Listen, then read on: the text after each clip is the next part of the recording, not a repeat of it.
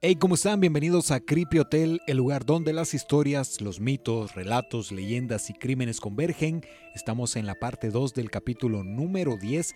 Gracias por escucharnos nuevamente. Si ya escucharon la primera parte, pues esta es la segunda. Como ya lo mencionábamos eh, anteriormente, no tienen eh, relación una historia con otra, pero vamos a, a estar hablando de la conclusión del capítulo número 10. Les saluda Javier y como siempre está conmigo Luisao. Luisao, ¿cómo estás?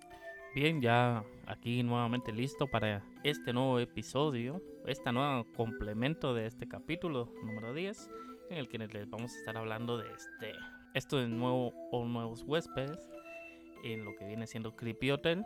Y como ya lo mencionaba Choma, pues les vamos a dar un pequeño resumen de lo que fue el capítulo 1 de este capítulo 10 o la primera parte, perdón, mejor dicho, la primera parte del capítulo 10. Bien, ¿y qué te parece, Luisado, si ingresamos ya al Callejón de los Misterios? Me parece perfecto. el inicio. Bien, pues al hablar de la Europa del siglo XVII, es imposible no hacer referencia a los cientos de mujeres que fueron condenadas a arder en la hoguera bajo la acusación de brujería, todo esto tras ser sometidas a diversas y horribles torturas. Existen un sinfín de escritos en torno al extremo fanatismo y la barbarie religiosa en el viejo continente, pero menos conocidos son los actos del mismo tipo que ocurrieron en la América colonial. Hoy vamos a conocer la historia de la histeria colectiva y la cacería de brujas que se vivió en un pueblo de Massachusetts conocida como la cacería de brujas de Salem. Esa es nuestra parte número 2 del capítulo número 10. Y ya con el título pueden correlacionar a qué nos estamos refiriendo y muchos pues los hemos visto a través de películas, de narraciones, de historias, de cuentos. Así que salimos de Guatemala, que fue donde nos quedamos en la parte número uno, y viajamos hasta Massachusetts, Estados Unidos. Exactamente, al pueblo de Salem. En el año de 1620... ¿Por qué no entro? ¿Ah? Ok. ok, ok, ok. Gracias, Luisa. ah, perdí, lo siento. Ya entendí. ok. En el año de 1620, los primeros colonos procedentes en su mayoría de los Países Bajos e Inglaterra arribaron a las tierras poco pobladas de Nueva Inglaterra. Estos eran conocidos o bautizados como los padres peregrinos, quienes fundarían las bases que dieron forma a las primeras colonias, lugares como Springfield, Boston y Connecticut, tierras que eran habitadas por indios moicanos, Pocomtuck o también de Massachusetts donde se produjeron alrededor de una veintena de supuestos casos de brujería, aunque uno, o por no decir el más recordado, sangriento e impactante, fue el que ocurrió en el poblado de Salem, en la colonia inglesa que actualmente se conoce como Danvers, Massachusetts. Entonces ya conocemos cómo fue que, se fueron suscitando los inicios. Estamos hablando que en 1620 fue que llegaron los primeros eh, colonos, que también eran conocidos como los padres peregrinos. Entonces estos se habían asentado en estas tierras poco pobladas que pertenecían a los indios moicanos o a los Pocomtuc. Sí, llegaron prácticamente a invadir, a, apropiarse de la tierra. Samuel Parris, que es un nombre importante en la historia, nació en Londres, Inglaterra, en el año de 1653. Era un comerciante y fiel religioso, quien había migrado hacia Estados Unidos, específicamente a Boston, con la intención de estudiar en la Universidad de Harvard, algo que se vería truncado tras tomar las responsabilidades de la plantación azucarera de la familia tras la muerte de su padre en 1600. Dichas plantaciones estaban ubicadas en Barbados, uno de los 13 países que conforman a las Antillas, también conocida como América Insular, por lo que Samuel se trasladaría a Barbados por un tiempo para volver a Boston debido al azote de un huracán en el año de 1680, el que destrozó su vivienda casi en su totalidad. Entonces, en 1673 muere o fallece el mayor de los Parris y Samuel pues tiene que abandonar la, la universidad y tiene que hacerse cargo de la azucarera que estaba ubicada en Barbados pero en 1680 tuvo que regresar al, país estadounidense, ajá, porque la vivienda en la que estaba la, tuvo que negociar porque había sido prácticamente destruida en su totalidad por el paso de un huracán. Ya en Estados Unidos, Samuel se casó con Elizabeth Eldridge y de tal unión nacerían sus tres hijos, Thomas, Elizabeth y Susana. Samuel, resultado del poco avance en los negocios y de lo poco rentables que se mostraban la azucarera, se trasladó de Boston a la aún colonia inglesa Salem, en Massachusetts, junto a su familia, sus hijos y su sobrina, Abigail Williams, que este era el nombre de, de, la sobrina de Samuel, quien había perdido a sus padres a manos de los indios Wabanaki, a los que varios grupos religiosos, en especial los puritanos, llamaban paganos. Este grupo religioso, denominado los puritanos, son prácticamente el corazón de la historia porque a partir de la opinión o a partir del punto de vista o del criterio que se había formado por parte de los puritanos es que esto explota tiempo después, pero así fue como había llegado la familia de, de Samuel. De Samuel Fares. Que en la investigación da algo curioso que, que, no sé, quizá da a profundizar un poco más adelante, porque se tiene que había llegado viudo al pueblo que había perdido eh, a Elizabeth Eldridge, pero al momento en el que se investiga o que se busca en, qué, en, la fecha específica en la que había fallecido eh, la señora Paris, se tiene que había fallecido hasta en 1696, entonces esta parte de la historia no encaja, sí. pero ella no aparece. En, en, ningún lado. Sí, tiene sus lagunitas ahí, en los que podemos encontrar. Nos, nos queda pues la incógnita, en cierta manera, de si lo era o no lo era. Salem era una localidad productiva y al mismo tiempo por demás conflictiva, en la que los problemas con poblaciones circunvencinas abundaban, además que al ser una región fundada por puritanos en el año de 1595, a la que algunos solían denominar la Nueva Jerusalén, los pobladores estaban conscientes que a lo largo de su historia los escenarios conflictuados y las rencillas entre unos y otros eran una característica negativa de la población inglesa por lo que trataban de dejarlo en el pasado, sin embargo la problemática se extendía hasta la iglesia, que era tan pequeña que podía ser también tildada como la capilla del pueblo. Uno de los mayores inconvenientes era la dificultad para establecer a un reverendo permanente, ya que nombres como James Bailey, George Burroughs y Deotad Lawson habían tenido roces e inconvenientes con la congregación, concretamente por temas monetarios, esto se traduce a controversiales adquisiciones para el recinto y por los altos salarios que buscaban afianzarse, por lo que en el mes de julio de 1689, Parris, ya instaurado en la localidad, se convertiría en el reverendo de la iglesia de la aldea de Salem. Así es como Samuel Parris llega a colocarse como el líder religioso de esta pequeña iglesia que no podía ser ni siquiera tomada como, como un recinto grande, sino que únicamente era una capilla muy sencilla, pero por los problemas o por estas rencillas que se tenían entre el pueblo y las personas que querían mantenerse o ser permanentes en el cargo, condujeron a, Samuel a que él se postulara y que quedara ya instaurado como, como reverendo. Junto a la familia Paris vivía una esclava negra de nombre Titua, en compañía de su marido, un hombre llamado John Indian. La mujer se encargaba del cuidado y las necesidades de los pequeños, ambos traídos de Barbados en el último viaje de Paris. El reverendo se distinguía por ser un sujeto obsesionado por ganarse el amor y la aceptación de Dios, además de intentar ser digno merecedor del respeto de los habitantes de Salem. Sin embargo, su búsqueda era contrarrestada por la escasa habilidad en lo que al trato a su familia se refería, la que imponía con una férrea disciplina acompañada del carácter desconfiado y arrogante que hacían que Samuel se sintiese juzgado, señalado e incluso llegando al punto de afirmar ser víctima del acoso por parte de los vecinos de la localidad. Tal parece que Samuel creía que los ojos de la comuna estaban puestos todo el tiempo en él, en sus actos y a la expectativa del más mínimo error para ser atacado. Samuel vivía casi que en, en paranoia, no sé, vivía alterado. Sí, vivía totalmente afectado en el qué dirán o por qué me siento tan observado. Quizás ellos no lo hacían de mala manera, pero él lo sentía o lo percibía en ese sentido y por eso era que se sentía un poco incómodo y en total desagusto con, con esta, esta sensación. Supongo que era el clásico vecino que piensa que es el centro del universo y que, no sé, él opina que todas las personas están, no sé, puestas o están al pendiente, si bien tal vez por sí, el que- cargo. que, eh, él pues creía que debería ser considerado para que lo llevaran a algún tipo de evento o que lo tomaran muy en cuenta para cualquier tipo de decisión y también tal manera pues como ya lo dice Choma pues se creía el centro de, de la comunidad sí, sí, sí. Eh, ¿no? Parris y el resto de los adultos de Salem opinaban que los niños debían ser tratados como adultos jóvenes y que debían agradecer que se les permitiese caminar erguidos.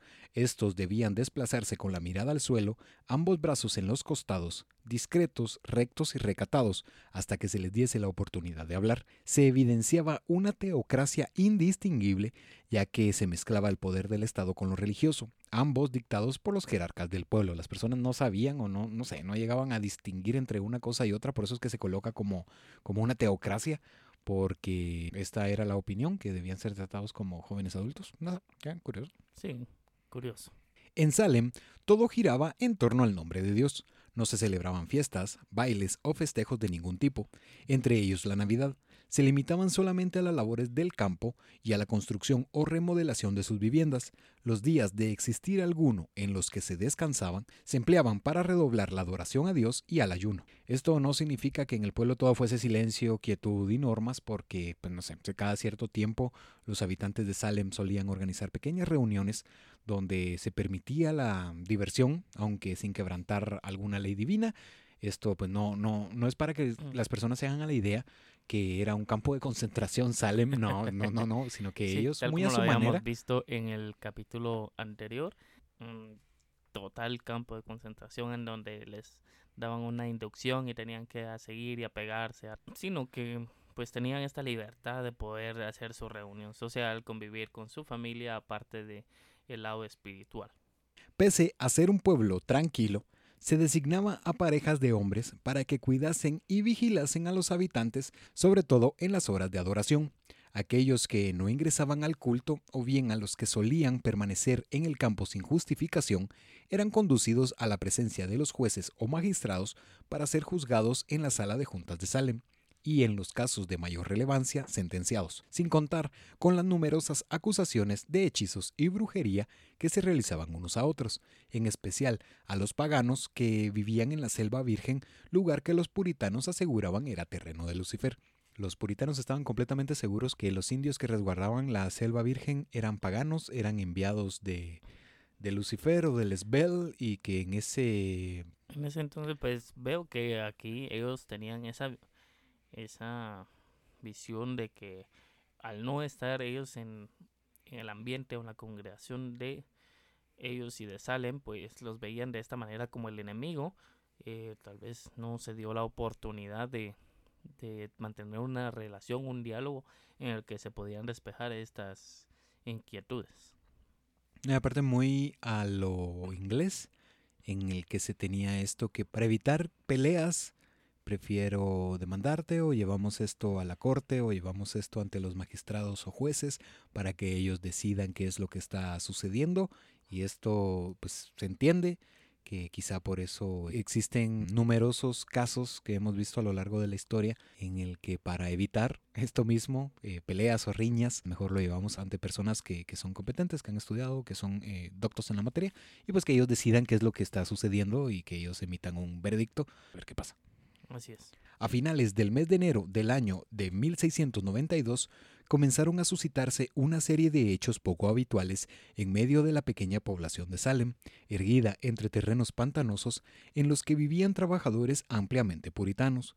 Las frases y oraciones de diversos y perturbadores testimonios sobre injurias en contra de la ya establecida forma de vida del religioso recto y recatado y de las muchas blasfemias, maldiciones y escandalosas visiones que afirmaban la innegable existencia de grupos de niñas con la piel desnuda, prendiendo fuego vivo a velas oscuras en medio del bosque, lugar donde invocaban la presencia de supuestos demonios y entidades de naturaleza infernal, mientras danzaban y se daban a la tarea de frotar lasciva y lujuriosamente sus cuerpos unos contra otras, alterarían el pacífico ambiente y pondrían a los vecinos y personajes influyentes en estado de alerta. Estas historias habían comenzado a correr como la pólvora entre las personas en las que aseguraban que habían encontrado a niñas que estaban o jóvenes adolescentes que estaban con la piel desnuda, encendiendo o prendiendo velas, invocando entidades demoníacas. Sí, vemos que esto les alteró totalmente el que ellos se sintieran un poco eh, alarmados y al ver este tipo de situación que no sucedía en Salem y ver que estaba a sus cercanías, ellos pues dijeron no es correcto, algo está sucediendo, algo está pasando acá y pues culpaban a, a, los Massachusetts que se podría decir que se tiene por los aborígenes o por las personas que ya habitaban en la selva virgen como los posibles causantes de estas de estos actos. Tituba, como ya recordamos, era la esclava de la familia Paris, solía disfrutar del ejercicio de relatar historias a los niños que se hallaban bajo su cuidado y al mismo tiempo a las amistades y compañías que solían frecuentar la casa Parris. Estas historias iban desde el misterio hasta el terror, además de la práctica de rituales de vudú de todos estos originarios de Barbados, algo que era costumbre en el entorno en el que fue criada Tituba. Estos antiquísimos actos por lo general, iban en contra de la radical moralidad puritana, en la que todo lo derivado del misticismo, magia y hechicería era tipificado como algo maligno. Esto daría como resultado el despertar del interés y la imaginación de las hijas mayores del reverendo Parris, Betty, de nueve años, y Abigail, de once. Betty era su hija, Abigail era eh, la sobrina de Samuel, quien días antes del inicio de los relatos serían sorprendidas mientras danzaban desnudas en medio del bosque, en tanto Tituba orquestaba a los pies de un caldero los rituales budistas fueron sorprendidas por el mismo eh, Paris, en donde encontraron a Tituba realizando todo, esto, todo este tipo de actos que obviamente iban en contra de la radical moralidad puritana. Entonces, al encontrar a su hija y al encontrar a, su sobrina y al encontrar a su esclava, entonces esto pues alarmó a, Samuel. Vemos aquí pues también que se puede asumir un poco el desconocimiento de la cultura que se tiene en Barbados que eh, no es algo tan deshabitual ya que las personas eh, del área rural pues realizan ciertos ritos que esto ellos lo, lo vieron como ya lo menciona Choma parte fuera de los puritanos y pues ellos dijeron ellos lo que están realizando es algo totalmente hereje, una brujería eh, está induciendo a mis hijas a que ellas también formen parte de y se vengan en contra de todo lo que yo he formado y todo lo que se ha logrado en Salem. A partir de ese momento, hablando de la danza en el interior del bosque, ambas niñas comenzaron a sufrir diversas quejas que iban desde crisis convulsivas en público a vociferar palabras y frases confusas, además del abrupto estallido en llantos y de alteraciones de conciencia sin motivo aparente, al grado de ser comparados como comportamientos bestiales, de ser víctimas de pellizcos y mordiscos sin razón externa aparente, y de llevar una vida atormentada por cambios repentinos de humor. Le adjudicaban el baile al interior del bosque, a este tipo de padecimientos que se habían desarrollado, que se habían desarrollado sin una causa aparente y sí, mm, asumieron de que era un algún tipo de hechizo o algún tipo de, de brujería que, que al no concluirse el ciclo ya que fue interrumpido por Parris o que no se haya concluido o se haya cerrado eh, como tal el culto o la situación que estaba realizando eh, su esclava. Esto pudo con pues despertar eh, o inquietar a los supuestos espíritus o demonios que estaban intercediendo en ese momento y que se estaban manifestando a través del cuerpo de sus hijas, de perdón, de su hija y su sobrina. Y que el público en general ya en Salem pues se alarmó y lo estaba viendo de una manera totalmente reprobable. Aparte ya se tenía en cuenta esto que las brujas así actuaban o así atacaban, que no eran visibles, pero que sí atormentaban a las personas de las que eran eh, víctimas, sobre todo por esto de los pellizcos supuestamente sin razón externa y así era como se iba comenzando a gestar o se empezaban a colocar las bases de lo que estaba por venir. Dicho comportamiento pudo ser producto de los constantes intentos de llevar en silencio la inclinación a los placeres naturales, que resultan del ejercicio de los juegos sexuales, a los que una niña de 12 años perteneciente a una de las familias más prósperas del pueblo de Salem se sumaría tiempo después. Ann Putman señalaría tiempo más tarde que había luchado con una bruja la que había intentado decapitarla. Además, se cuenta con la hipótesis que el extraño comportamiento de las niñas era resultado de la ingesta de harina de centeno en mal estado, que contaba con la presencia de cornezuelos, que esto pues entendemos que es un tipo de hongo que ataca y que genera reacciones adversas, hablando de contorsiones, alucinaciones y que afecta en especial al sistema nervioso. También se tiene que muestra signos de envenenamiento pasivo, incluso este tipo de fungi de cornezuelos también son eh, empleados en algunas cantidades para el LSD, entonces para la fabricación. Entonces aquí... Qué, un buen dato curioso. no, no, no, tenía eso. sí, que se, tiene eso, entonces por eso es de que se daban algunas alucinaciones, no sé, el comportamiento era totalmente extraño. totalmente, pues ya tenían... Eh, por decirlo así, amarrado el por qué ellas estaban reaccionando de esta manera y pues ya tenían esto que era la harina de centeno, el causante junto con el hongo que provocaba todas estas reacciones y no tanto tirándolo o asumiéndolo como que era una posesión de alguna bruja o que estuvieran padeciendo o estuvieran bajo el control de alguna, alguna bruja o ente. Si aquí con esto te coloca los dos tipos de pensamientos que en su momento, hablando de 1692, aseguraban que era una posesión, tiempo después dicen, ¿no? Puede ser que, haya sido producto de esta, de esta ingesta de harina de centeno, pero ahí vamos entendiendo.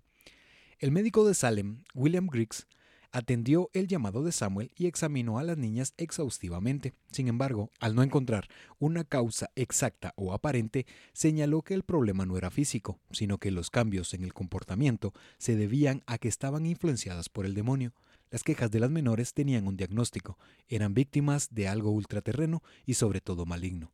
Estas ideas no eran extrañas tanto para la población como para el reverendo Paris, dado que la mayoría de los habitantes, por no decir todos, creían y aseguraban la existencia inequívoca de brujas, las que tenían un trato cercano con entidades del infierno. Ante los invisibles ataques existían los que aseguraban que se trataba efectivamente de lo anterior, por lo que las palabras de Griggs no fueron tomadas como descabelladas, sino por el contrario eran verdaderas. Sí, aquí vemos que lo que decíamos antes o mencionábamos, eh, pues ellos dijeron, ok, esto está sucediendo, esto no es de nuestra congregación, esto no es de nosotros, es totalmente externo y ellos veían que todo lo externo pues tenía esa vinculación con Lucifer, con el diablo, con demonios y que tenían ya estos precedentes de las brujas y que era algo que se estaba induciendo, que estaba empezando a formarse cerca de su poblado y que muy pronto iba a estar llegando con ellos y eso era lo que ellos querían evitar. Sí, si quieren hacerse una idea de cómo es que se fueron gestando o una puesta en una obra, pueden leer el libro de Arthur Miller, que es La Bruja de Salem, porque también pues tomamos o empleamos parte de para poder hacer este guion con Luisao. Entonces ahí vamos entendiendo, vamos conociendo eh, cómo cómo es que se fueron dando estas cosas. La alarma fue en incremento impulsada por la presión generada por Samuel, con tal que sus hijas confesaran lo sucedido. Ambas niñas sucumbirían ante los constantes ataques e interrogatorios por los que acusaron a la esclava de la familia como la responsable de haberse iniciado en la brujería y en los ritos satánicos, todo como medida de no ser condenadas a la pena máxima, a la horca. Ellas no querían llegar a mm, a ese punto en el que iban a ser ejecutadas. Sí, porque Samuel presionaba, decía qué fue lo que sucedió, quiero saber qué es lo que está pasando y ellas pues llegaron a un momento en el que tuvieron ya se una inflexión. totalmente acorraladas y pues se libraron de manera fácil al decir que, que fueron influenciadas por Tauta. Tibuta. Perdón, Tibuta. Y de esta manera, pues quien pagó los platos rotos fue ella y no las niñas. Sí, todos los focos se dirigieron para Tituba, quien aparte era una esclava. Entonces, sí, como siempre no haber, eh, es minoría, no, no hay ni voz ni voto ni derecho que la puedan parar, simplemente es juzgada y sentenciada. Tras los señalamientos y la paranoia del pueblo, John, el esposo de Tituba, se vio obligado a realizar una pócima. Este brebaje consistía en una mezcla de harina de centeno y orina de bebé, dándosela a beber a un perro elegido a la ligera por los acusadores, con el fin de observar si el animal evidenciaba un comportamiento similar al de las niñas. Si esto sucedía, era innegable que todo era resultado de las malignas actividades de Tituba. Además, que el supuesto ritual guiaba al can hacia quien había arremetido en contra del que realizaba la pócima. Se empleaba generalmente para descubrir enemigos ocultos y ni una ni otra de las dos posibilidades que existían, que que existían fueron positivas en el perro. Sí, vemos aquí que, como lo comentabas, eh, estas personas pues eran cultas con muchas de las ideologías europeas. Eh, que no solo llevaron a prejuzgar antes, sino que trataron en probar si este tipo de, de brebaje que preparaban y seguir el ritual tenía afección hacia el animal y por tanto derivarse a la relación del comportamiento de las niñas o no. Si esto no resultaba negativo, pues se podía aducir de que no era una brujería, sino que había otra cosa que pudiera explicar el comportamiento de ellas. John había realizado esto muy a la ligera pero no se podía tomar como algo científico porque ninguna de las dos partes estaban colocando ningún punto de vista clínico porque está el lado religioso, está el lado místico o de hechicería. Entonces, supuestamente esto se utilizaba o se empleaba para descubrir enemigos en los que el perro guiaba a la persona eh, directamente y le decía, él es el que está actuando en contra tuyo, entonces, en contra de ti. Entonces, no sé, es curiosa la mezcla. es curiosa la mezcla de harina con orines de bebé, no sé. Bueno, no sé. En, esa etapa, pues los niños no tienen mayor contaminación que digamos, entonces se podría decir que está... Igual no aplica. Casi al mismo tiempo, Mercy Lewis, de 18 años, una doméstica que laboraba para los Putman, al igual que las niñas Paris, comenzaría a comportarse de forma similar, a lo que días más tarde se sumaría madre e hija de nombre Ann Putman. Las dos compartían, eh, pues, tenían el mismo nombre y lógicamente el mismo apellido. Y Mary Walcott, de 17 años, prima de Anne todas señalaban a Tituba como la responsable de sus males. Esto terminaría de concretar la idea que los ataques y actos de brujería se extendían o propagaban como pólvora en Salem, tal como sucedía en el interior de varias casas del pueblo, donde el silencio había sido cambiado por gritos extraños y padecimientos solo vistos en casos de posesiones demoníacas. Las acusaciones eran directas y el apellido Paris era el epicentro del problema. Y a diferencia del comienzo de los ataques de las brujas, esta vez se contaba con testimonios verídicos supuestamente por parte de las mujeres adultas que sufrían de los inexplicables males. Aquí empezó a propagarse esto que lo que le sucede a una persona le estaba sucediendo a otra, mismos síntomas, eh, no sé, mismos... Algo muy parecido a lo que estamos viviendo y que vemos aquí que como ya tenían identificado la raíz, se podría decir, de dónde se había obtenido esto, pues culpaban totalmente a, a, Parris de, de, esto que estaba sucediendo, que estos padecimientos que estaban teniendo los demás habitantes del pueblo y que no, no puedo imaginarme qué presión es la que él ha de haber sentido al querer estar llevando a su pueblo para un bien y que a la vez te estén culpando de, de lo que te está sucediendo. En parte sí, en parte no. Por la cercanía, no era tanto el hecho que pensaran que Samuel era el que estaba actuando en contra de, sino que era Tituba la que había traicionado a su amo, había arrastrado a las puertas del supuesto infierno a las niñas y ahora comenzaban a multiplicarse los casos, sucedían unos por acá, otros por allá, por lo que a finales de febrero de 1692, en la sala de juntas de Salem, los magistrados Jonathan Corwin y John Hathorne daban inicio con el juicio que había convocado a casi la totalidad del pueblo. Tituba estaba en el banquillo de los acusados, quien respondía a las preguntas de sus acusadores en torno a su relación con entes diabólicos, a lo que la acusada se limitaba a responder que no contaba con algún trato cercano, tal como lo señalaban ante la sala llena de público, los que reprobaban las palabras de Tituba fueron presentadas a las niñas Paris.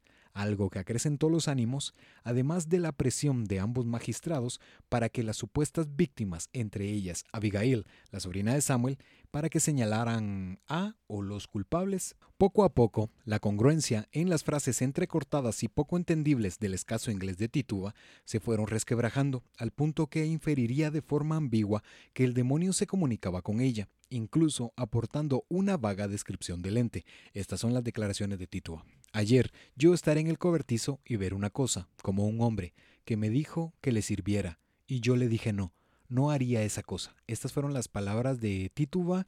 Lo colocamos de esta manera respetando la redacción o la traducción porque Tituba pues, no hablaba totalmente fluidamente el inglés. El inglés, exacto. Entonces por eso es que lo colocamos de esta manera con En relación a la descripción, estas son las palabras de Tituba. A veces, ropas negras, es un hombre alto, de pelo oscuro, eso creo. A veces aparece como un puerco y otras como un gran perro negro concluyendo su respuesta de la siguiente manera.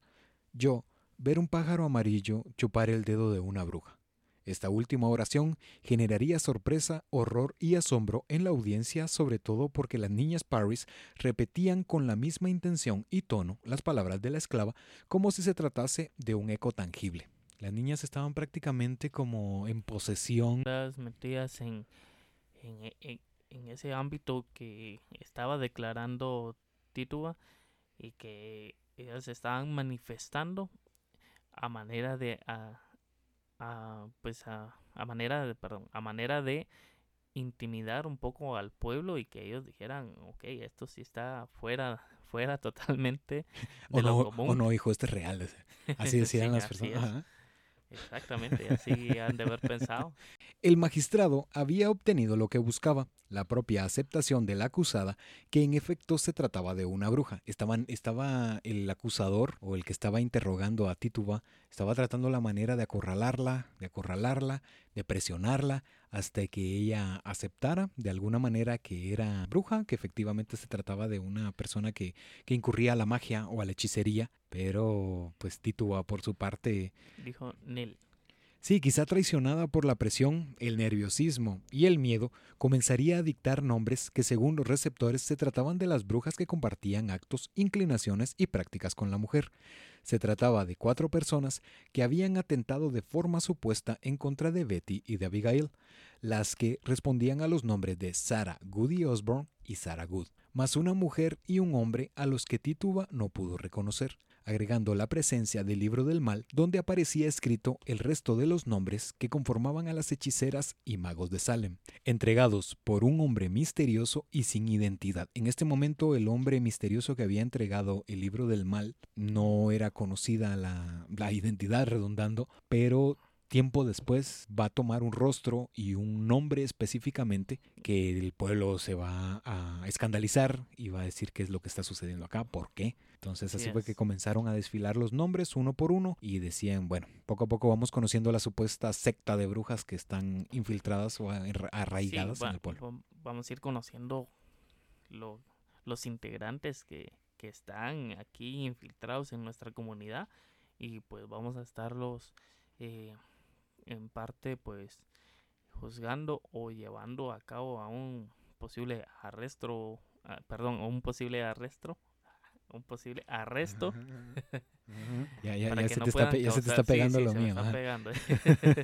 para que no puedan causar algún, eh, algún daño o sigan causando este tipo de, de situaciones en el pueblo.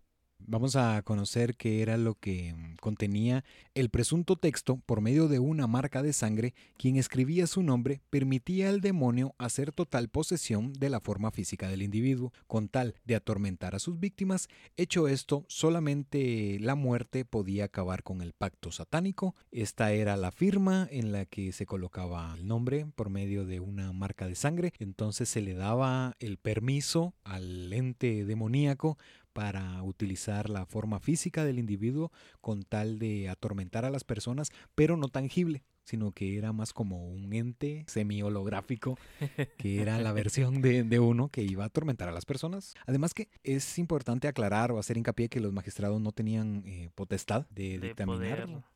dictaminar esto de una pena capital, de estar totalmente si esta persona cometió o hizo este crimen o se asume que lo hizo, lo vamos a ejecutar totalmente refiriéndonos a que lo a que lo van a asesinar, lo van a matar, llevándose de, de soporte pues todas las acusaciones que se tenía, más ellos se involucran en el sentido de poder mandar a estas personas que eran acusadas a prisión. Como ya lo mencionaba Choma, pues esto se realizaba de manera en que no se llegara a un diálogo y hacerlo de una manera pacífica y no tanto en, una, en un conflicto y que pueda generar más violencia. Sí, únicamente se limitaban a poner bajo prisión a las personas, tal como ya lo mencionaba Luisao, y debo repetirlo únicamente porque pasaban cortos eh, lapsos de tiempo o breves periodos de tiempo, pero aquí comenzaba a alterarse todo, a salirse de, de lo normal, porque tras declararse culpable, Tituba fue condenada a prisión junto a Goody Osborne y Sarah Good, en compañía de su hija, esta última hablando de Sarah Good, quien había sido puesta bajo prisión en compañía de, de, su hija, y ambas mujeres, hablando de Goody y de Sarah, desde las primeras declaraciones de la esclava, negarían rotunda y vehementemente ser inconscientes de sus acusaciones y cargos. La prisión de Salem, una rústica y precaria edificación que respondía a las condiciones climáticas, había sido creada en primera instancia como medida preventiva para que los pobladores que se hallaban inmersos en problemas esperas en juicio, algo que, como ya mencionábamos, generalmente era cuestión de días. Sin embargo, en el caso de los acusados de brujería, pasarían por largos procesos, todo a la espera del veredicto de los jueces y magistrados. Cuando mencionamos esto, que la rústica y precaria edificación respondía a las, a las condiciones climáticas, es porque cuando hacía calor era un calor pero tremendo. Tremendo. Y cuando hacía frío, igualmente era un, era un frío sí, no muy era fuerte. una edificación que contemplara estos cambios de clima, que contemplara esta aglomeración de personas dentro de, del edificio. Prácticamente como dice Choma, era un edificio sencillo en el que estaba únicamente los magistrados, la persona acusada, el acusatorio, y que estaban dialogando sin mayor testigos en la sala y que, como lo mencionaba, es, era cuestión fácil y de unos simples días y no como este caso, pues que se estaba extendiendo muchísimo más de un par de días. Las condiciones al interior de la, de la, prisión eran insalubres y las dimensiones no daban para albergar a tantas personas, que en ese momento eran solamente tres acusadas directamente por brujería. Quizá habían otros presos que estaban purgando alguna condena. Poco a poco se iría multiplicando la población al interior de, de este recinto. El total de los integrantes o responsables de ejercer la magia ascendían a nueve, por lo que al tener bajo custodia tres, supuestamente solamente hacían falta seis militantes del malévolo para erradicar la maldad de una vez por todas. Seguido a esto, comenzó la histeria colectiva y la cacería de brujas de Salem. En relación a esto, Samuel redactaría en The Sermon Notebook o el cuaderno de sermones de Samuel Parris lo siguiente. Juan, versículo 6, eh, capítulo 70. Cristo sabe cuántos demonios hay en sus iglesias y quiénes son. Además, agregaría, en ocasión de una espantosa brujería, estalló aquí hace unas semanas, y un miembro de la iglesia y varios de Salem eran brujas que fueron comprometidas. Esta es la redacción que se dio por parte de, de Samuel en torno a esto. Y a partir de ese instante, comenzó la histeria porque se alcanzarían niveles quizá no imaginados, todos iban a ser perseguidos por brujas. Tituba dio un listado que ascendía a nueve nombres o nueve personajes que estaban inmersos en este tipo de actividades, por lo que tenían bajo custodia tres, tenían que seguir indagando Sí, quiénes eran los que seis. seguir encontrando a las otras personas que formaban parte de este círculo de brujas que estaba atormentando al poblado y que como lo mencionaba Samuel pues eh, era algo que ya está escrito en Biblia y que estaba sucediendo y que ellos tenían o se veían en la manera de contrarrestar este tipo de manifestaciones.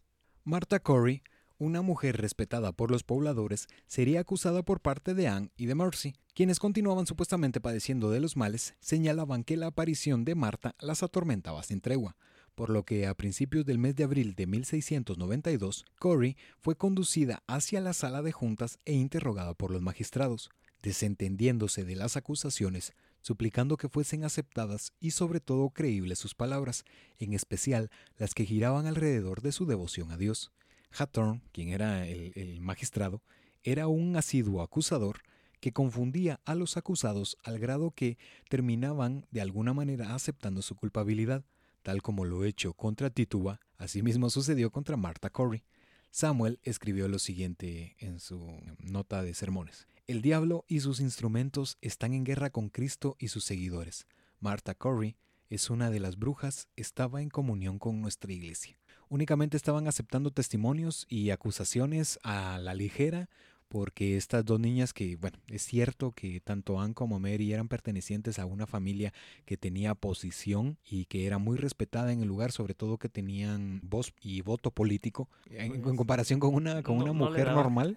Así es, no ¿O le daban común? una investigación o un socavamiento de los hechos total, sino que se dejaban llevar o influenciar por estas por estos testi- falsos testimonios posiblemente y que no mediaban mayor cosa y decían ok esto es lo que va a proceder y como lo mencionabas eh, el juez era muy hábil eh, perdón el magistrado era muy hábil y involucraba y enredaba tanto a la persona hasta el momento que esta persona pues llegaba a, a caer y decir ok yo fui yo lo hice o sí estoy involucrado en y formo parte de Sí, estas presiones también las encontramos actualmente, en el que hacen falta pocos minutos para que una persona pueda confundirte al grado en el que quien es interrogado termine aceptando o involucrándose de alguna manera en lo que le están señalando.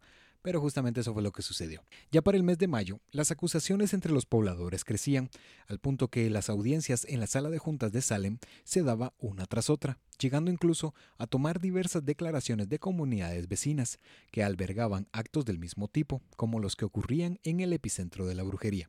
En la sala, un sinfín de acusadores brindaban diferentes testimonios en donde aseguraban que la persona señalada había sido encontrada en flagrancia o bien era un individuo de alta sospecha, en especial los Putman, quienes eran encabezados por Thomas Putman, hijo, que ellos eran los que llevaban eh, más acusaciones hacia la corte o hacia esta sala de juntas de Salem que ya había traspasado la circunferencia del pueblo porque ya había llegado incluso eh, personas de comunidades vecinas entonces esto ya había traspasado la frontera de, Salem entonces empezaba a esparcirse las declaraciones, sobre todo las incriminaciones impulsadas por dicha familia, hablando de los Putman, quienes ascendían a un total de 181 acusaciones directas en la que por lo menos entre el 25 o el 30% de los implicados terminarían siendo procesados. Este monto de 181 acusaciones directas es el total de, de señalamientos o de incriminaciones a lo largo de, lo, de todo esto que duró en. Salem. Ajá. Entonces, hasta ese momento, hablando del mes de mayo de 1692, no habían ocurrido 181 señalamientos, pero únicamente es un dato para que podamos entender hasta dónde fue que ascendió el total. Sí, toda la, toda la magnitud que este caso desenvolvió y que fue ejecutándose en el traspaso de este tiempo. Eh, se tiene este registro de, del total que los Pullman pues eran parte de. Para evitar que los males que derivan del actuar del acusado continuaran, eran puestos bajo arresto a la espera de juicio, todo como medida para erradicar de una vez por todas el diabólico actuar de dichos sujetos.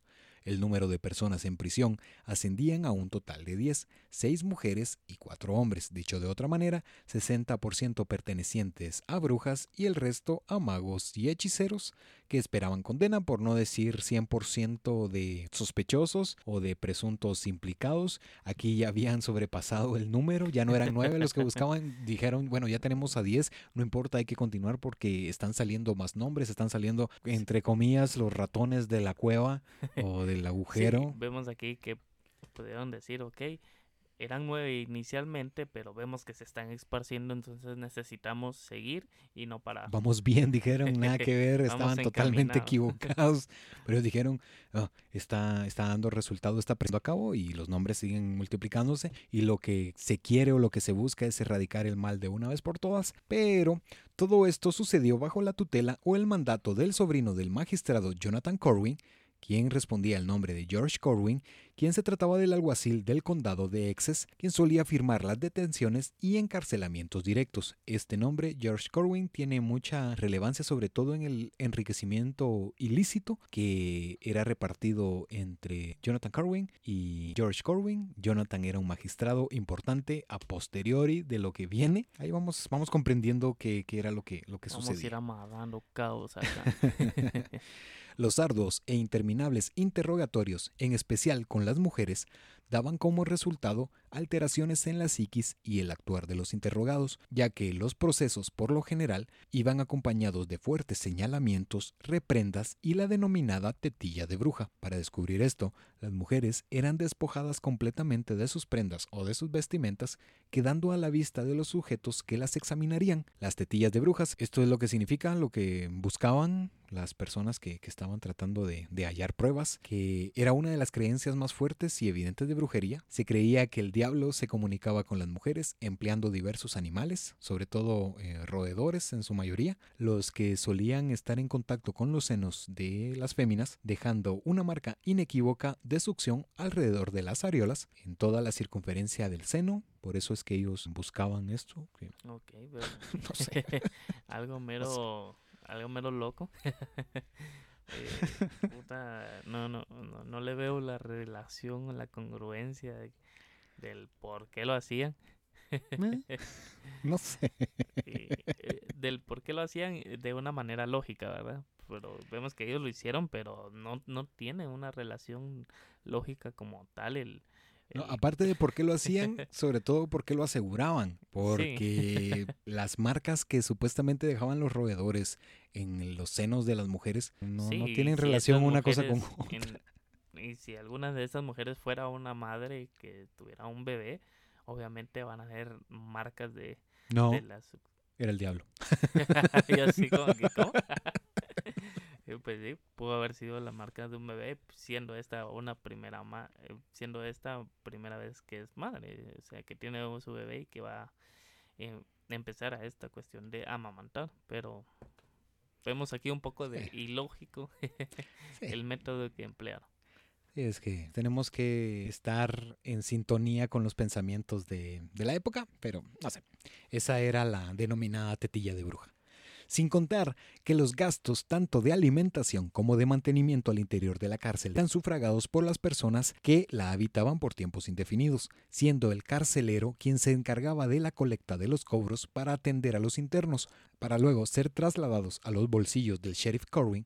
Además, George se adueñaba de las pertenencias más valiosas de los acusados y de los terrenos quien aseguraba que las viviendas serían examinadas a detalle, aprovechándose de la creencia que si un miembro de la familia era acusado de brujería, todo el núcleo lo estaba o todo el núcleo estaba comprometido. Vemos aquí que este era una metodología, y un procedimiento, un plan que tenía Corbin eh, señalado o que tenía marcado en el cual él, como ya lo mencionaba, se estaba enriqueciendo eh, se estaba apoderando con el supuesto de, de allanamiento o de expropiación de, de las propiedades. Algo que sería denominado actualmente como extinción de dominio, pero sí. E, exactamente. Y máximo que se que tenía ese amparo de que si uno de la familia resultaba ser eh, parte de esta secta o este grupo, todos eran parte de, entonces todos perdían este derecho de poder reclamar las riquezas o propiedades de esta persona o de la familia, quedándose totalmente al aire y que en este caso pues él era el que, que se apoderaba y era el dueño.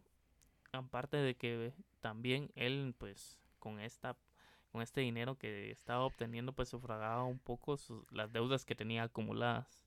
Para este punto, el pueblo de Salem se hallaba dividido. El reverendo Parris contaba con un número parecido o similar tanto en adeptos como en opositores.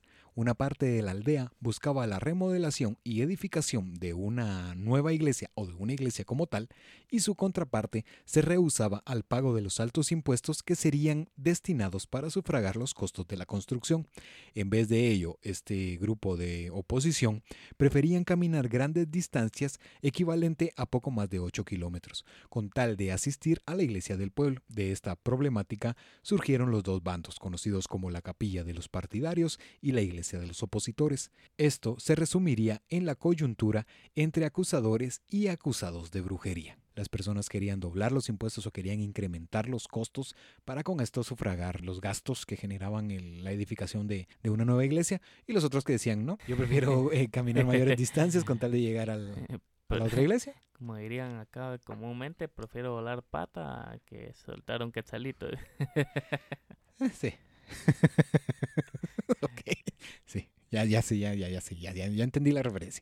El actuar de los Putman naturalmente generaría opositores, tal como fue el caso del reverendo George Burroughs, sucesor de Samuel Parris. George no aceptaba que las palabras u oraciones de la familia fuesen tomadas como verdades inequívocas, por lo que fue señalado por los mismos de la siguiente manera. Estas son las palabras de Ann Putman. Su espíritu se aparece en mis sueños y me dice que es el líder de los adoradores de Satanás que mató a sus dos primeras esposas y que embrujó a los soldados que combatían a los indios en las fronteras de Maine. Estas fueron las declaraciones por parte de Ann Putman y toda palabra o acto que se dijese con la intención de difamar o acallar las acusaciones de los Putman serían conducidas a la sala, quienes al medir palabra contra palabra, naturalmente serían desestimadas las calumnias en contra de la influyente familia. El que era el sucesor de Paris había estado casado en tres ocasiones, con, obviamente con tres mujeres diferentes. Ese tipo de aclaraciones que, que son... Ok.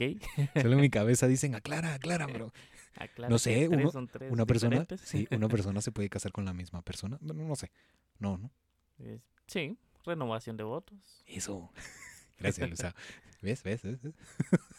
Me salvé, dice.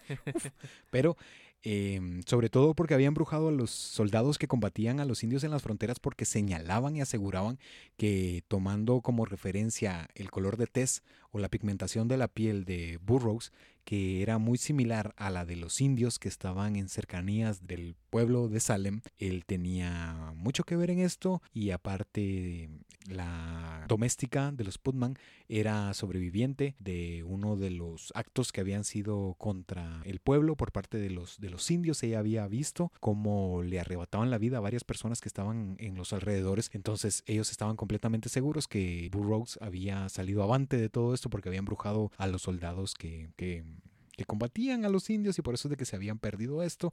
Pero existía una historia detrás de la rivalidad entre los Putman y Burroughs, porque se remontaba a los años en los que George había sido el reverendo de la aldea, ya que éste le había solicitado una suma cuantiosa de dinero a la familia, quien, producto del recorte en sus ingresos, todo como resultado de su convulso paso por la capilla y los enfrentamientos contra los pobladores en la sala de juntas de Salem, reconoció que éste, hablando de George, no contaba con los recursos para sufragar la deuda. El caso sería cerrado y desestimado, pero los Putman no olvidarían tan fácilmente la situación, por lo que se presume que este sería el motivo principal que condujo a Burroughs a mediados del mes de mayo de 1692 frente a los magistrados, quien había sido acusado como ya conocemos y como ya habíamos escuchado por parte de Ann Putman. Otra aldeana de nombre Susana Martin fue acusada por uno de los vecinos del lugar porque creía que la mujer había embrujado a sus bueyes, además de John Alden, otro de los habitantes de Salem, quien fue señalado de ser el hombre que supuestamente había entregado el libro con los nombres de las brujas a Titua. Sería el 27 de mayo que el gobernador Sir William Phipps convocó a un tribunal especial en Salem. Dicho acto por el alto número de prisioneros, que algunos de ellos, como el caso de las primeras mujeres puestas bajo arresto, el tiempo al interior de la cárcel ascendía a poco más de dos trimestres. Al momento en el que se giró esta convocatoria del Tribunal Especial en Salem por parte del gobernador, ya llevaba un poco más de, de seis meses, cercano a los seis meses. Por eso se creó el Tribunal Over and Determinator o el Tribunal Escuchar y Determinar, compuesto por los jueces, de los cuales vamos a mencionar únicamente sus apellidos, que serían Stoughton, Richards, Gitney, Willrob, Sewell, Sargent y el mayor Nathaniel Saltonstale. Gracias, Luisao. Sí, estos eran los, los nombres o los apellidos de los que componían a los jueces. El tribunal convocaba a hombres de diferentes lugares del pueblo y los supuestos jueces no contaban con la más mínima experiencia o formación jurídica. Serían los que precederían los juicios que estaban por empezar o por iniciar en Salem, al grado que estos, a diferencia de la justicia tradicional, a los acusados no les era permitido el uso de un abogado para su defensa, todo como resultado de los procesos legales del siglo siglo XVII. Este era algo muy natural de, las, de los juicios ingleses, que los acusados no, no contaban con una defensa estructurada o una defensa...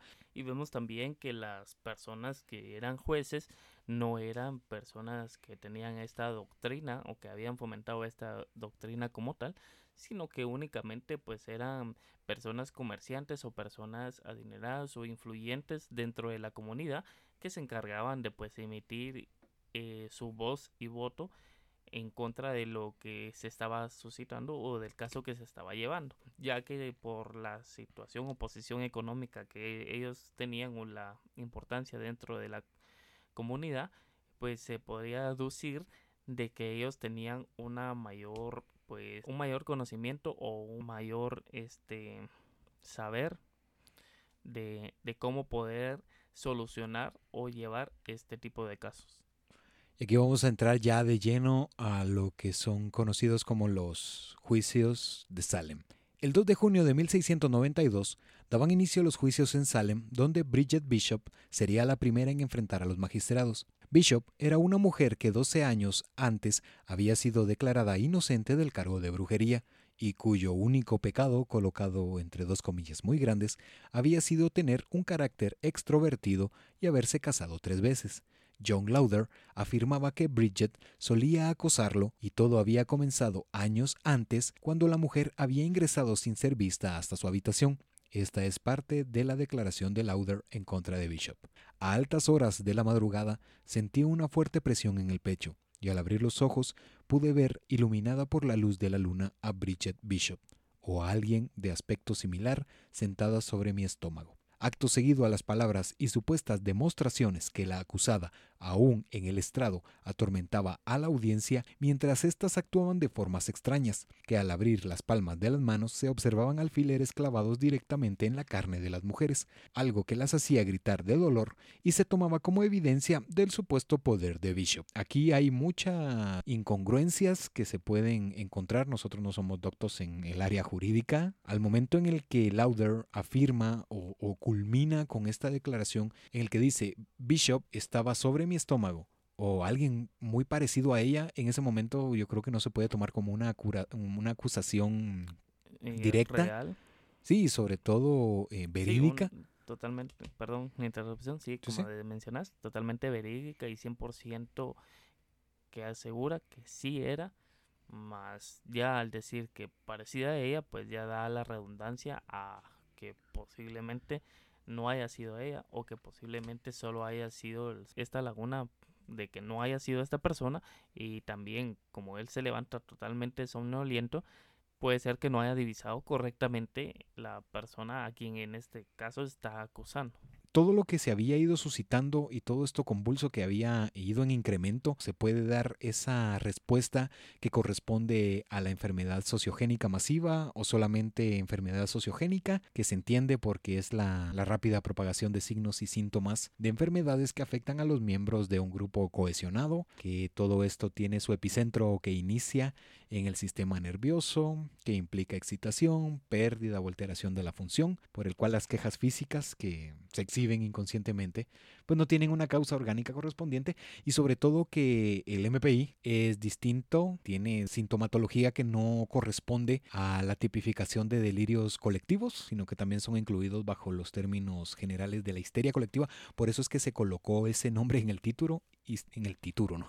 en el título que es Histeria Colectiva y la Casa de Brujas en Salem. Entonces aquí podemos comprender que por eso es que una mujer aseguraba que era víctima de la posesión o del poder de Bishop, otra mujer le seguía y así comenzaban a sumarse una tras otra, tras otra, tras otra. También se tiene que el MPI causa síntomas de enfermedad, aunque pues no existe una causa orgánica. Todo lo que también podría encajar como una hipocondria colectiva. Entendemos que las personas que, que, que son hipocondríacas, todos aquellos individuos que Que, se, que asumen o dicen sentirse mal sin padecer realmente de alguna enfermedad o padecimiento. No, y sobre todo que al momento en el que escuchan que me duele un poco la cabeza, tengo estos síntomas y Luisado dice, oh, diablos, yo también, me duele la cabeza, tengo los mismos síntomas, algo está sucediendo acá, entonces eso es lo que se toma como una persona hipocondríaca, o entonces por eso es de que se, se encaja o se coloca en ese término. Después de escuchar el veredicto del jurado, el juez envió a la horca a Bridget Bishop luego de ser declarada culpable de brujería. La condena sería cumplida frente a la multitud, quien al ser retirado el banco habitual hablando de Bridget, sobre el que se apoya el cuerpo del condenado, el cuello de la mujer no se quebró inmediatamente, sino que moriría lenta y agónicamente ahogada, impulsada por la gravedad y por su peso. Esto convertiría a Bridget en la primer bruja en ser ahorcada en Salem. Posterior a la purga de Bishop, Nathaniel Saltonstale renunciaría al cargo por estar en total desacuerdo con los procedimientos con el juicio, por lo que sería reemplazado por el ya conocido por el pueblo y por nosotros los que conformamos Del, que hicimos este guion, Jonathan Corwin.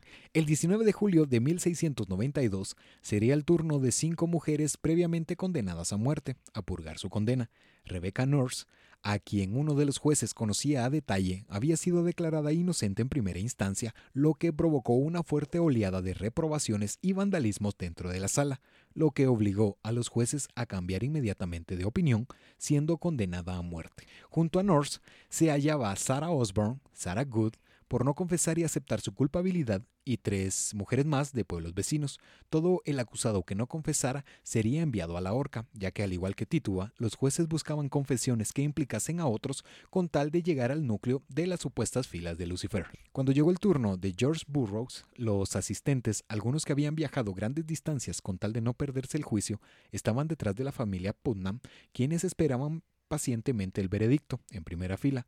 Mercy Lewis, la doméstica de los Putnam, sería la primera en testificar, infiriendo lo siguiente. Estas son las palabras de Mercy. Me dijo que el demonio era su sirviente y me torturó de la manera más atroz, como si quisiera sacudirme hasta hacerme pedazos, amenazándome de muerte si no escribía mi nombre en su libro.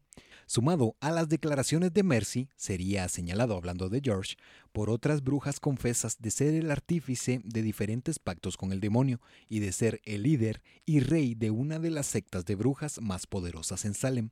George, cuando le fue otorgada la palabra, inferiría lo siguiente. Estas son las palabras de Burrow. Afirmo que no existen o han existido brujas que hayan firmado un pacto con el diablo, que puedan enviar a un demonio para atormentar a los pobladores desde la distancia. Luego de este acto desafiante por parte de Burroughs, sería señalado culpable, siendo condenado a la horca para ser cumplida el 19 de agosto de 1692. Esta afrenta creo que explotó los ánimos en la sala en el que Burroughs dijo, yo afirmo que no existen y si existen que envíen un demonio para que atormenten a las personas de la audiencia tal como lo han demostrado, algo que no pasó. Entonces, ¿te estás burlando de mí?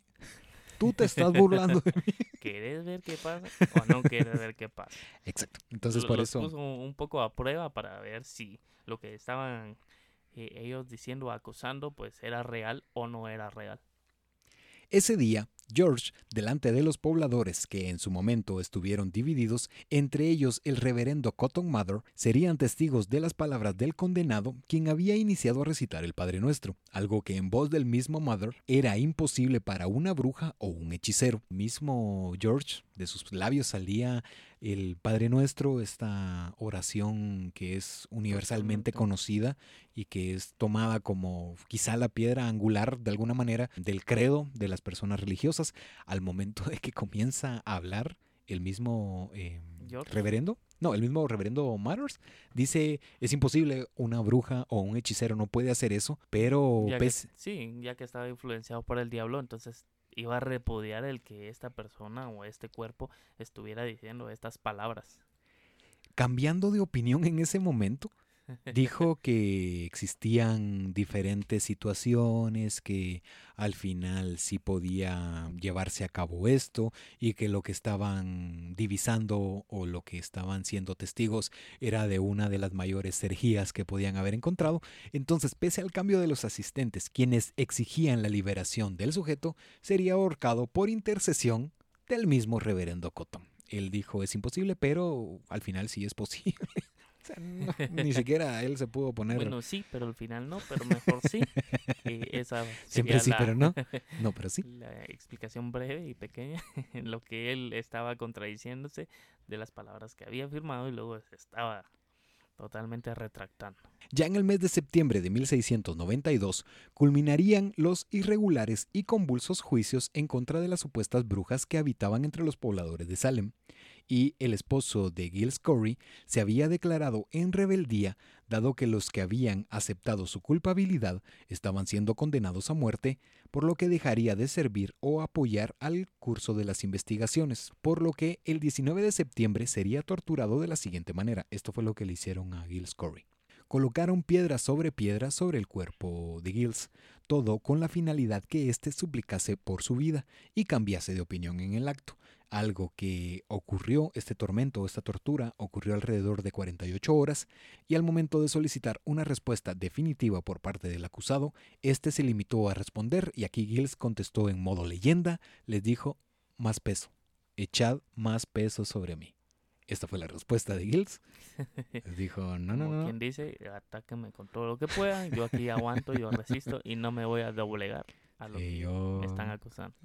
Perdiendo la vida eh, minutos después, Giles Corey en sí no había sido acusado de brujería, sino era por estar en contacto con una bruja, hablando de su esposa, de Martha Corey, quien es la siguiente a continuación. Martha Corey.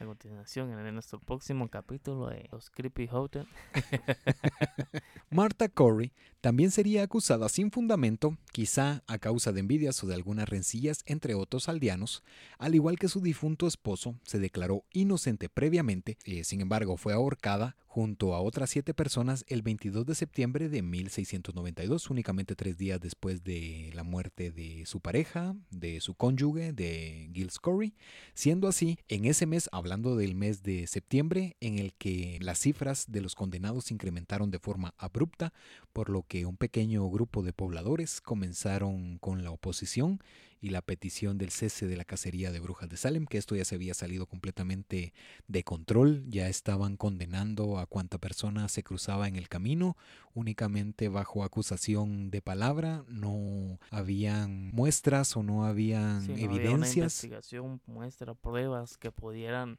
eh, amparar lo que estas acusaciones que se estaban realizando a estas personas que en su momento este grupo opositor pudo haber dictaminado o pudo haber dicho, ok, es posible que ellos sean inocentes y lo que se les está impu- impugnando pues no, no procede.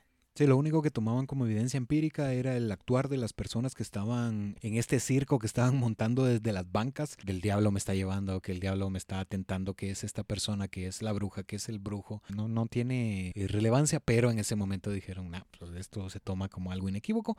Entonces ya los mismos pobladores habían entrado en razón, habían empezado a alzar la voz y a pedir el cese de esta cacería, sobre todo en Boston, donde se ponían en duda las condenas y los juicios polémicos y llenos de irregularidades que se llevaban a cabo en la localidad de Massachusetts. Esto colocó las miradas más importantes de los altos mandos sobre los jueces de Salem. Imagino que las personas que sí tienen este conocimiento y esta experiencia jurídica preguntaron qué es lo que está sucediendo. Al momento de explicarles dijeron, no, esto no puede pasar. Esto va en contra de lo que en sí la ley o, puede o el, permitir o puede amparar Sí, el, alma, el alma de la ley eh, va en contra de lo que está sucediendo. Entonces, creo que comenzó esa, esa, ese murmullo. Las miradas importantes ya estaban puestas sobre, sobre Salem. Otras personas ya estaban empezando a evidenciar remordimiento, cambios de opinión, aceptación que las acusaciones eran totalmente falsas. Sí, aquí podríamos decir que,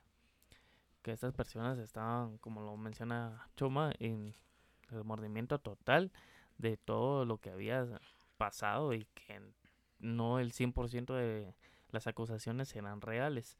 Eh, tales como Margaret Jacobs y los que cooperaban con la entrega de nombres y declaraciones que habían optado por declinar dichos ejercicios eh, y que llevaron a este tipo de, de, de en contra de la ley.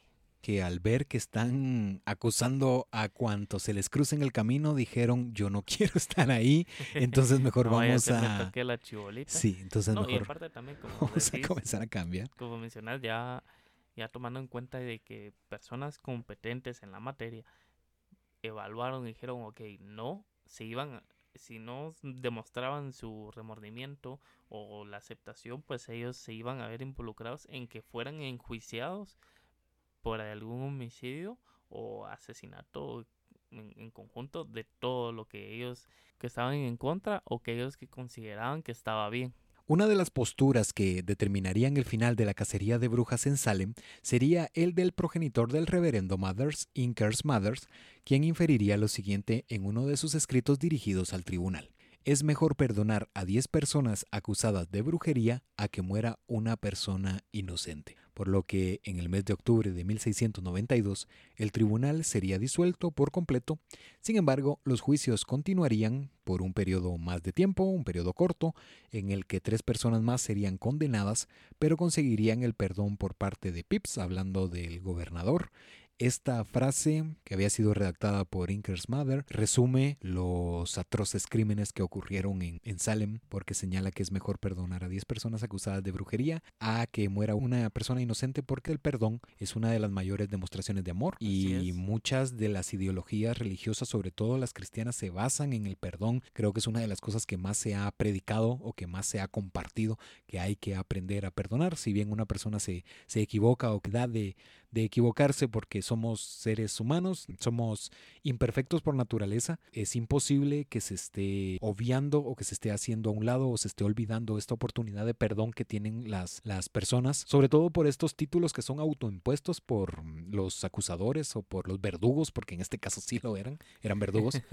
que no habían otorgado este perdón. Entonces Pips dijo, no, eh, les vamos a perdonar, no lo vuelvan a hacer. Vamos a absolver de toda culpabilidad no lo vuelvan a hacer. Pero eh, William Stoughton fue uno de los primeros que reprobó lo que estaba pasando, sobre todo el perdón a los pecadores, porque él decía, no, ¿qué es lo que está sucediendo? ¿Qué es lo que está pasando? Él seguía totalmente en su papel, él estaba en contra de, de que estas personas pues fueran absueltas.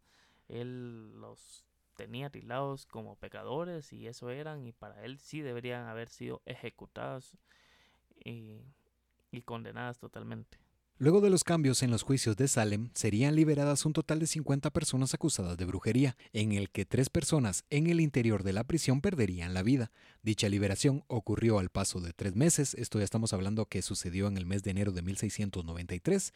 Tituba, quien ya había pasado un año en el interior de la prisión, obtuvo su libertad siendo entregada a otro amo todo esto resultado a que el reverendo Parry se había negado a hacerse responsable de los gastos de liberación de la esclava, mientras varias de las personas que ya contaban con la aprobación y sobre todo por el permiso de abandonar la cárcel seguirían presas por unos días más o por un periodo más, todo por no ser capaces de pagar los montos de liberación, algo que al reunir el total del dinero consiguieron por fin su libertad. Entonces, hablando que Corwin les cobraba por estar al interior y les iba a cobrar un monto por dejarlos salir, hasta que no me pagues no te dejo salir, ya quedaste absuelto totalmente. Totalmente la, la, hipocresía, la desgracia. Es que Corwin, Corwin no. Él quería billete.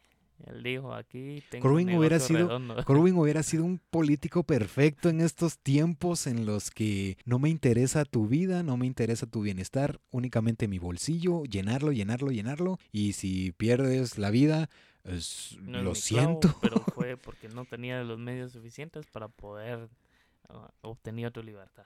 Sí, es que en 1697, Samuel Sewell, frente a una multitud reunida en la sala de juntas, solicitaría el perdón público de sus pecados, añadiendo que esperaba el perdón de Dios y que éste Esperaba de sobremanera que los errores que habían acabado con la vida de otras personas no tuvieran relevancia o efectos colaterales en el pueblo y en el país. Creo que Samuel Sewell, después de los errores que había cometido y que había dictado condenas injustas, estaba solicitando el perdón público. Y una validez como tal se vayan a desarrollar en otras comunidades en otros poblados en otros eh, estados y que se vuelva a cometer el mismo error que ellos ya cometieron. En el año de 1703, el Tribunal de Massachusetts rechazaría más del 90% de las supuestas pruebas presentadas durante los juicios, siendo desestimadas y analizadas a detalle, y al paso de tres años, hablando ya en 1706, una de las más fervientes acusadoras en los juicios de Salem, Ann Putnam, pidió perdón público tanto en su iglesia como a las familias de los ajusticiados en la horca, infiriendo lo siguiente. Estas son las palabras de Ann Putnam. Lo hice engañada por Satanás, no era yo simplemente fue obra del diablo, fue puramente ignorancia. Estas fueron las declaraciones de Ann Putnam. y le echa la culpa al diablo. Y pues. Como quien dice, lo lamento. Y algo un poco contradictorio, ya que ellos supuestamente eran los puritanos. Sí, ellos los que estaban libres de la posesión diabólica, pero ella decía no, eh, yo había sido poseída por el demonio, pero siempre no. Siempre, sí, pero al final no, pero mejor sí. Y no, y aparte es desligarte de las responsabilidades, porque ahora que hagan un juicio en contra del diablo, eso es imposible. o sea, al desligar o al delegar responsabilidades. es imposible para la doctora Polo.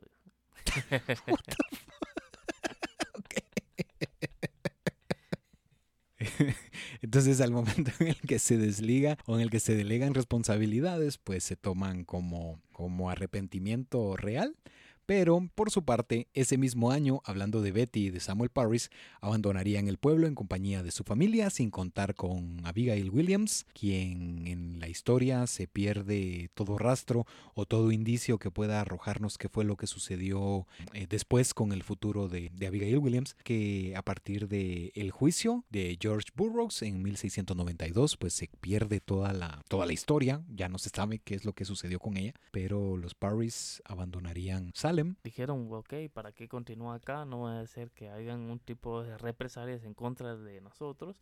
¿Y para qué continuar acá? Vámonos. Finalmente, sería hasta el año de 1711 en el que varias de las familias implicadas en las falsas acusaciones y condenas comenzarían poco a poco a ayudar a las familias afectadas en los juicios. Sin embargo, no serían devueltas la mayoría de las tierras y pertenencias que habían sido sustraídas de manera ilegal por parte de George Corwin, siendo un total de 20 personas las que perdieron la vida en los polémicos juicios de Salem y poco más de 200 las que fueron puestas bajo arresto y condenadas Alice. En estos juicios que se llevaron en el interior de la sala de juntas de una pequeña población en Massachusetts. Con estos números llegamos al final de la parte 2 del capítulo número 10 y esto arroja muchas dudas. Quizá vimos acá dos ejercicios jurídicos que pueden generar cierto debate para las personas que son doctas o que son profesionales en ese sentido que pueden brindar una orientación, una opinión o una resolución que fue lo que sucedió, cuáles fueron los puntos débiles o, o en qué si es que tuvieron certeza o si tuvieron... Esto pudo haber desencadenado terribles, los terribles actos en Salem, eh, que hayan colocado eh, también las epilepsias como parte de las causas de, de estos ataques y convulsiones en las niñas y otros que pudieron haber sido de origen tóxico en estas manifestaciones colectivas. Sí, tal como lo mencionábamos de de la harina de centeno. De a poco existen muchas hipótesis, muchas teorías, que es lo que pudo eh, resultar de, esto, pero para la mayoría de personas que, que, han estudiado este caso, que han estudiado esta situación, pues es derivado de esta histeria colectiva, como el resultado del asfixiante clima, de toda esta presión del puritanismo y de la educación represiva que se llevaban por aquellos tiempos en el que no, tú tienes que actuar de esta manera y las personas son obligadas y prácticamente orilladas a llevar una vida tan perfecta que en la búsqueda de esa perfección que va en contra de la propia naturaleza del ser humano, porque ya lo habíamos mencionado, somos seres imperfectos por naturaleza, cuanto más cerca está la persona de querer alcanzar la perfección, más cerca está de perderla, entonces en ese momento se da esa partitura, ese quiebre o esa inflexión. más cerca está, pues más alejado se encuentra de ella también y no tanto de perderla. Y pues como ya le decía Choma, estas fueron parte de todas estas situaciones e hipótesis y pues causas que derivaron a esta a esta problemática en Salem. Y con esto llegamos al final del capítulo número 10. Gracias por llegar hasta acá, gracias por, por la paciencia que nos tienen. Les enviamos un abrazo muy grande. Como habíamos mencionado en la parte número uno, vamos a dialogar con las personas que están detrás de, Hotel, con los que forman parte de este podcast, de este canal, si continuamos con este mecanismo en el que presentamos dos historias en un día o se continúa eh, como ya veníamos trabajando hasta el capítulo número 8, semana a semana, pero con esto llegamos al final, ponemos el punto definitivo en la historia de los juicios de Salem. Luisao, gracias por estar acá gracias. Y a todos ustedes por haber compartido este tiempo con nosotros. Y que esperamos nuevamente que los capítulos sean de su agrado y que nos sigan apoyando en las diversas plataformas en las que nos encontramos, como en YouTube, en los podcasts, iTunes. todo, todo, lo que sea de podcast, ahí nos encuentran. También en Facebook, Creepy Hotel. Así es. Y ahí estamos a las órdenes que nos hagan llegar sus comentarios ahí positivos, ¿verdad, jóvenes, por favor? Entonces recuerden que ustedes pueden subsistir sin esto, esto sin ustedes no. Aquí vamos a continuar, nos vemos en el capítulo número 11 y muchas gracias, les saludaron sus amigos y vecinos de Creepy Hotel. y el Choy. Y el Choy. Muchas gracias, hasta luego.